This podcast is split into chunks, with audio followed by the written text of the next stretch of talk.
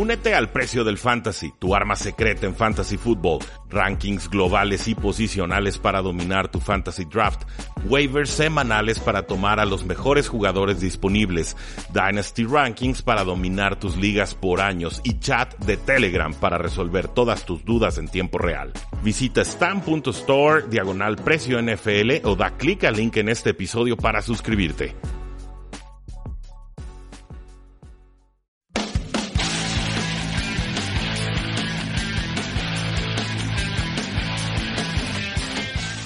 Saludos a todos y bienvenidos a un programa más de Tres y Fuera, donde la NFL no termina y nosotros tampoco. Mi nombre es Rudy Jacinto, eh, cinco años de experiencia analizando la NFL en Radio AM, en Radio FM, en podcast, en redes sociales, en distintas páginas. Y bueno, estamos finalmente en la semana de Super Bowl. No olviden seguirnos en todas nuestras formas de contacto, en el Facebook, en Twitter, en Instagram. Suscríbanse a este podcast, presúmanos con sus contactos. Estamos creciendo mucho y queremos seguir creciendo aún más. Les decía, bueno, vamos a hablar del Super Bowl, pero no precisamente esta semana. Hay algunas noticias generales de la NFL que vale la pena atajar. Ya para el día de mañana entrarle de lleno al análisis posición por posición, predicciones, apuestas, posibles estrategias, contragolpes, etcétera, que estos equipos nos van a estar presentando. Creo que hay suficiente contenido para hacer tres o por lo menos eh, dos o tres podcasts bien cargaditos, quizás un cuarto con ideas finales que nos permitan llegar a una especie de predicción de cómo se va a estar dando este Super Bowl entre los Ángeles Rams y los Patriotas de Nueva Inglaterra. Por el momento, pues bueno, hablemos de los Baltimore Ravens que firmaron ya a John Harbaugh como head coach con una extensión de tres años. Esto significa que estará con el equipo hasta el 2022, un acuerdo que llevaba tiempo firmándose, ha sido el head coach de los Ravens desde el 2008 y entraba su último año de contrato. Ha sido uno de los coaches más exitosos en la última década. Ha estado tres veces, sin embargo, eh, en su casa, mientras los demás equipos jugaban en postemporada. Creo que la forma en la que se enrachó Lamar Jackson le termina salvando el, puesto y creo que el equipo también valora mucho eh, lo buen estratega y coach en general que es John Harbaugh, que sin duda se hubiera convertido en el head coach más cotizado en toda la NFL si llegaba a ser agente libre. Claro, tiene un Super Bowl con el equipo en la temporada 2012-2013, pero después de eso solamente una victoria en postemporada. ¿Por qué? Porque se casaron con Joe Flacco y peor aún, le dieron dos extensiones de contrato. Cuando ya estaba claro que Joe Flacco no era la respuesta, insistieron y le dieron una extensión de contrato no muy distinta a la de Blake Bortles la temporada pasada con los Jacksonville Jaguars. Entonces, me gusta decir que John Harbaugh sobrevive a dos extensiones de Joe Flacco y eh, que esto no significa que está ya salvado para la próxima temporada, ¿eh? Definitivamente, si, no hay rendimiento, si no llegan bien a postemporada, si no hacen algo importante, yo sí puedo ver a John Harbaugh siendo despedido para el inicio de la temporada 2020. Pero por lo pronto, felicidades a John Harbaugh que se mantiene al frente de los Baltimore Ravens. Con los Chiefs, pues contrataron al coordinador defensivo Steve Spagnolo y pues bueno, es una contratación conservadora, diría yo. Es un nombre muy conocido, el, el españolo. Una mejora sobre lo, que ofrecía Bob Sutton, sin, lugar a dudas. Eh, estuvo al cargo de varias de esas defensivas de los gigantes de Nueva York. Recuerdan estas defensivas NASCAR que mandaban presión durísima a los corebacks y sobre todo a Tom Brady. Pues bueno, el españolo era quien estaba a cargo de esas defensivas. Sin embargo, en temporadas más recientes sus defensivas no estaban rindiendo, tenía problemas de talento con los gigantes de Nueva York, si lo puedo creer. Eh, Español empezó su carrera de coach con eh, Andy Reid en Filadelfia.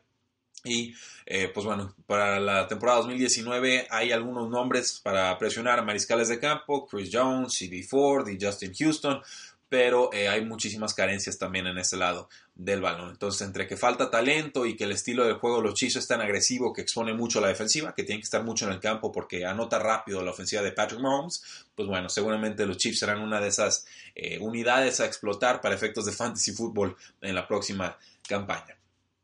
Eh, ben Bolling del Boston Globe escribe que el ex coach de Arkansas, Brett Bielema, le ha estado diciendo a las personas que se va a convertir en el próximo coordinador defensivo de los Patriotas. Eh, pues bueno, esto es una sorpresa, no había salido el nombre de Bielema en, esta temporada, salvo una relación muy, muy esporádica ahí con los delfines de Miami. Y también me sorprende un poco porque se hablaba mucho del, head coach, perdón, del coordinador defensivo Greg Schiano de Ohio State como el reemplazo para tomar esa posición defensiva de los eh, Patriotas. Sin embargo, Ben Bowling comenta, y creo que tiene razón, en que los Patriotas no suelen contratar a gente de fuera para posiciones de coach tan eh, importantes como pudiera ser un coordinador eh, defensivo. Les termina la noticia diciendo que tanto Bielema como Shiano podrían tener un rol con los Patriotas de Nueva Inglaterra la próxima campaña. Con los Vaqueros de Dallas, y en por Delphone Network reporta que los Vaqueros de Dallas pues tienen al coach Kellen Moore como coach de quarterbacks y que él va a subir a, coordinador ofensivo. Lo hablamos en líneas muy generales. Todavía no se define cómo va a estar eh, distribuida la ofensiva y la toma de decisiones ofensivas en los vaqueros de Dallas. Pero por lo pronto Jason Garrett se supone que se va a encargar de las jugadas. Kellen Moore lo va a apoyar. Detrás de él pues estaría John Kitna como nuevo coach de corebacks. Una situación extraña que está sucediendo con la ofensiva de los vaqueros de Dallas, pero pues algo tenían que cambiar. No sé si sea para mejor o peor. Me parece conservadoras y, muy de contratar a cuates esto de, estar tomando exjugadores de los vaqueros de Dallas con poca experiencia, pero pues bueno, vamos dándoles una oportunidad. Con los Redskins, pues contrataron al coordinador defensivo, eh, al ex coordinador defensivo de los Browns, Ray Horton, como su coach de jugadores de la secundaria de defensive backs coordinador defensivo de la NFL desde el 2011 hasta el 2016. Horton pues se va a encargar de básicamente toda la defensiva aérea y esto pues significa que los Redskins le van a quitar poder al coordinador defensivo Greg Manuski, a quien pues ya tuvieron que haber corrido, creo yo. Pues, si, si, no estás conforme con lo que está haciendo y le vas a poner a alguien a estorbarle con sus decisiones, pues dale las gracias, ¿no? Pero pues no, no lo despidió el equipo, muy extraño. Yo, yo creo que esta fórmula va a acabar mal. No, no, me, no creo que la dinámica vaya a funcionar del todo bien, pero eh, pues bueno, es lo que han decidido los Washington Redskins.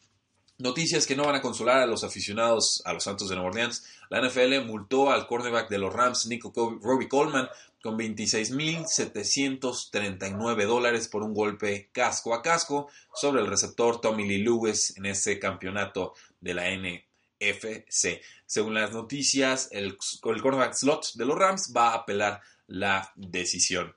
Eh, ¿Por qué es interesante esto? Uno, pues porque es la jugada que todos recordamos, el, no, el no call que se escuchó alrededor del mundo, están diciendo en algunos medios estadounidenses, pero eh, también porque viene implícita aquí la culpa de la NFL. O sea, si están diciendo jugador vas a pagar una multa por esta jugada, pues obviamente es porque algo hizo mal.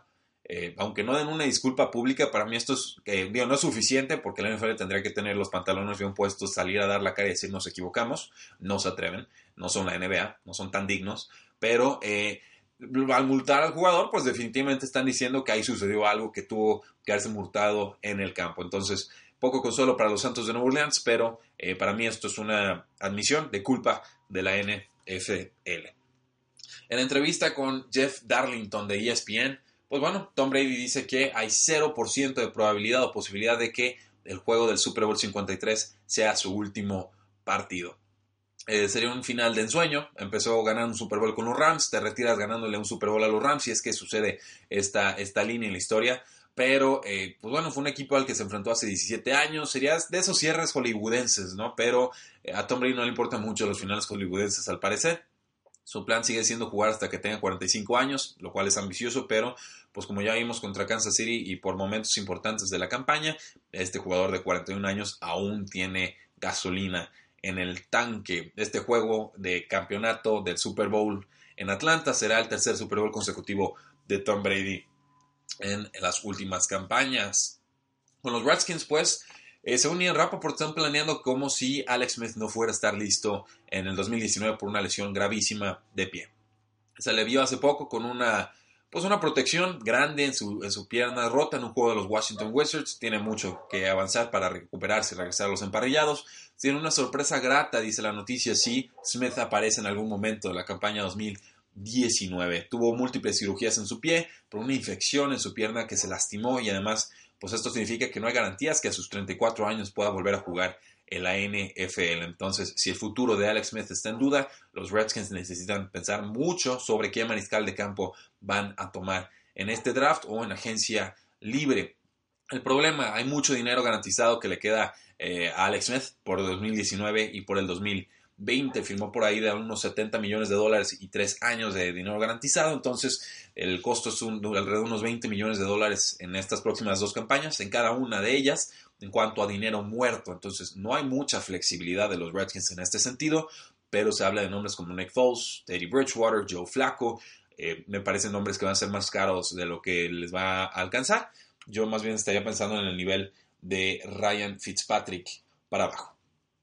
Philip Rivers dijo que le quedan un par de años en su carrera y dice que esa es su, mentalidad y que cree que le quedan ese, par de añitos para seguir compitiendo. Tuvo una muy buena campaña en 2018, terminó top 5 en quarterback rating y ya por intento de pase con 8.48 y además tuvo la primera aparición de los Chargers en playoffs en las últimas cinco campañas. Está entrando a su último año de contrato, tiene 37 años, va a tener un salario base de 11 millones de dólares en 2019 y costará 23 millones de dólares contra el espacio salarial.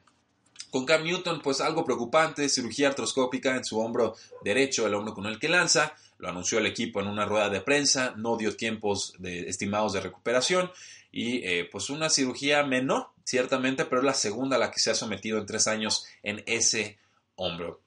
El dueño David Tepper había dicho inicialmente que Newton podría sentarse en el 2019, o sea, no jugar, pero eh, la expectativa es que sí alcance a regresar antes de training Cam Newton va a cumplir 30 años en mayo y el hombro vimos todos cómo le estaba impidiendo lanzar bien y, y cómo se descompuso por completo la ofensiva de las Panteras de Carolina en las últimas siete semanas del año. Con John Harbaugh, pues espera que Lamar Jackson lance mucho en este offseason. Eh, va a lanzar mucho, mucho, mucho y tiene que hacerlo porque eh, jugó bien esta campaña, diría, y no tenía estos problemas de como pasador en Louisville. O sea, sabíamos que tenía que desarrollarse, pero eh, se vio muy mal. O sea, estaba fallando pases por 7 yardas, pases a receptores solos. Muy extraño. Los pases complicados los lograba y los sencillos los volaba de, de formas muy, muy extrañas. Pero bueno, el cambio de quarterback permitió a los Baltimore Ravens llegar a postemporada, cayeron contra los Chargers en una exhibición ofensiva que quedó a deber, casi remontan, fue insuficiente y finalmente se espera que Lamar Jackson trabaje con un coach de lanzamiento en este offseason.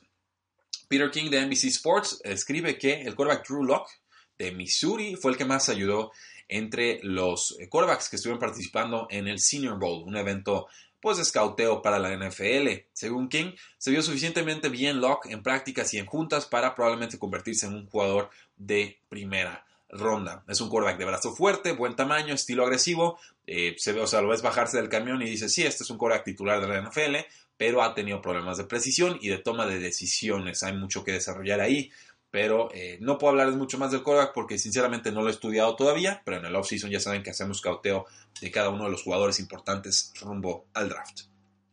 Eh, Terrell Owens confirmó que Antonio Brown quiere salirse de Pittsburgh. Eh, es un jugador polémico, Terrell Owens, hablando con otro jugador polémico, pero han desarrollado una cierta amistad.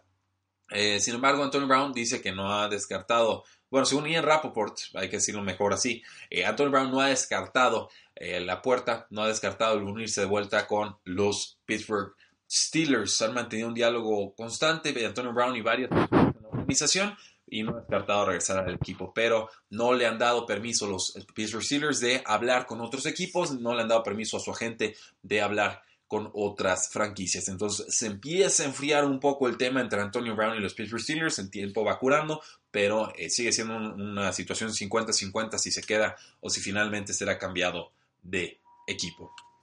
Con eh, Jimmy Kemsky de The Philly Voice, considera que los Eagles son un buen landing spot para el agente libre y corredor. Kareem Hunt, ¿eh? ¿qué tal? No es la primera vez que las Águilas de Filadelfia han sido conectadas o relacionadas a, Kareem Hunt. Se espera que la NFL le dé una suspensión a Kareem Hunt antes de la agencia libre, por lo cual los equipos ya sabrían a qué se están metiendo con este jugador que se sometió a terapia de manejo de enojo desde noviembre y según esto los equipos están satisfechos con sus avances. Yo creo que más bien están satisfechos con sus talentos y a pesar de lo polémico que es, le van a dar otra oportunidad. Eh, yo sí creo que Kareem Hunt volverá a jugar en la NFL. Eh, The Green Bay Press Gazette cree que los Packers cortarán a Jimmy Graham en la cerrada este offseason. Recuerden, Jimmy Graham firmó por 3 años y 30 millones de dólares en este offseason. Una contratación que sinceramente a mí nunca me terminó de convencer. Ya desde el año pasado, antepasado, conocí a los Seahawks, Jimmy Graham venía a la baja y era muy notorio. Ya no estaba produciendo yardas, aparecía en zona roja. Pues bueno, decepción en su primer año con Green Bay. Dos anotaciones a pesar de jugar los 16 partidos con los Green Bay Packers. Y si lo liberan, le estarían ahorrando 5.3 millones de dólares en espacio salarial. Para mí está cantadísimo lo que te cuesta Jimmy Graham y lo que te ofrece en estos momentos. Ya, ya no está alineado. Los Jaguars declinaron la opción de equipo del 2019 para mantener al ala cerrada Austin Seferian Jenkins bajo su control, lo cual lo convierte en un agente libre. Firmó por un contrato de dos años y un máximo de 10 millones de dólares después de una buena temporada con los Jets en 2017, pero ASJ tuvo cero impacto en la mala ofensiva de los eh, Jacksonville Jaguars y además desde la semana 6 ya estaba en reserva de lesionados con una lesión abdominal. ASJ atrapó 11 pases para 90 yardas y una anotación antes de lesionarse, 7.32 yardas por recepción en 61 recepciones desde 2017. O sea, trae un promedio de recepciones bastante bajito, más propio de eh, Jarvis Landry, que es un receptor un poquito más corpulento, profundo, como es Austin Seferian Jenkins. Entonces, 7.32 yardas por, eh, por pase. No sé si es por eh, yardas por intento de pase o por pase atrapado. Voy a asumir que es por pase atrapado. Tiene 27, va a cumplir 27 años más bien. Eh, no está garantizado tener un roster en 2019, pero yo sí creo que va a llegar a un equipo. Es un jugador que a mí me intriga mucho, muchas condiciones atléticas formidables. Eh, se, usaba mucho como amenaza profunda con los Tampa Bay Buccaneers antes de que tuviera un pleito con ellos. Tiene una actitud un tanto complicada, pero lo vi bastante más sereno y, maduro en las últimas campañas. Entonces es de esos talentos que a mí me intrigan. Y si llega a precio descontado, yo sí firmaría a Austin Seferian Jenkins. Y por último, los Osos de Chicago renovaron el contrato del tackle derecho Bobby Massey, un contrato que ahora tiene cuatro años más añadidos. Es un contrato con más de 8 millones de dólares por año, lo cual convierte a Massey en uno de los cinco mejores tackles derechos eh, en cuanto a, salario en toda la NFL. Tiene 29 años, pasó las últimas tres temporadas con Chicago, después de estar las primeras cuatro con los Arizona Cardinals. Recibió muy buenas eh, calificaciones de Pro Football Focus por su bloqueo en jugadas de pase este 2000. 18. Entonces la línea ofensiva de los Osos de Chicago fue importantísima en esta campaña y con eh, jugadores como Bobby Massey renovando seguramente se mantendrá de esta manera. Eso es todo por hoy, damas y caballeros. No olviden seguirnos en todas nuestras formas de contacto. El día de mañana le entramos de lleno al análisis del Super Bowl 53 entre los Rams y los Patriotas de Nueva Inglaterra. Muchas gracias, descansen, la NFL no termina y nosotros tampoco. Tres y fuera.